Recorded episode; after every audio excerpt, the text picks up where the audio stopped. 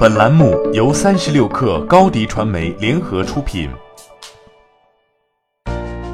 Hello，大家好，我是默默吴莫愁。互联网让我们时刻在一起，了解最新资讯，推荐您收听八点一刻。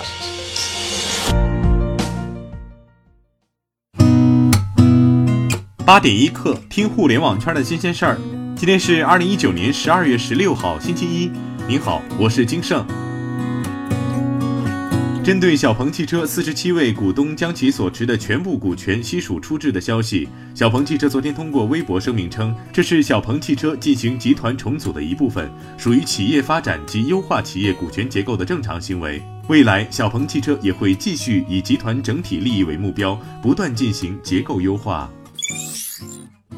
在上周末的二零一九 InChain 全球区块链峰会上，迅雷链总工程师莱辛发布了覆盖六大核心领域、共计十六项区块链产品解决方案，并宣布迅雷链将在近期从核心代码开始逐步全面开源。据迅雷链介绍，作为底层区块链平台，迅雷链对外开源有利于打造更加信任、开放的区块链生态。一系列解决方案也将为区块链在实体经济中的应用落地提供切实参考。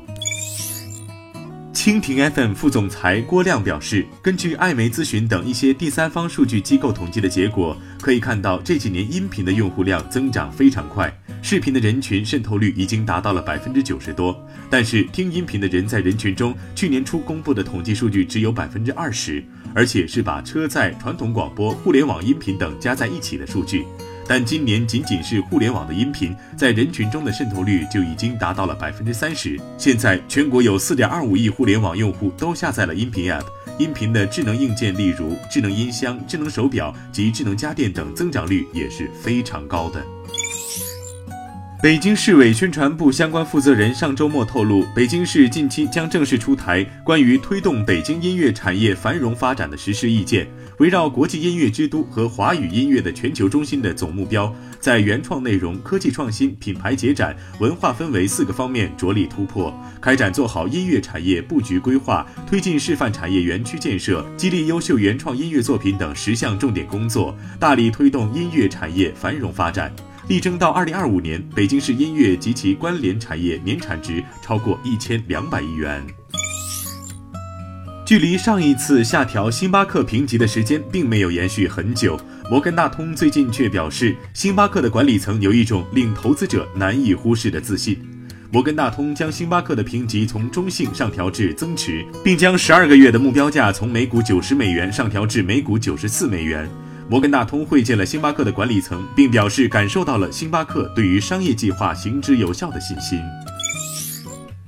德意志银行发布报告指出，特斯拉在德国柏林的四号超级工厂将于二零二零年一月前后开始建设。预计特斯拉将先生产跨界车 Model Y，然后再生产 Model 三。此前有报道称，特斯拉与当地政府官员已经就购地事宜达成协议，用于建造特斯拉的电动汽车和电池生产设施。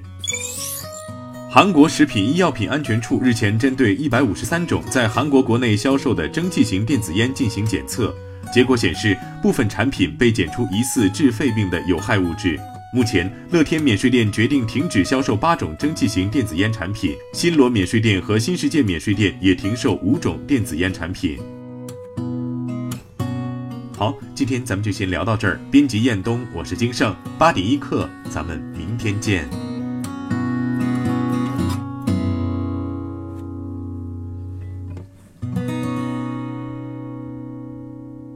欢迎加入三十六氪官方社群，添加微信 baby 三十六氪 b a b y 三六 k r，获取独家商业资讯，听大咖讲风口，聊创业，和上万课友一起交流学习。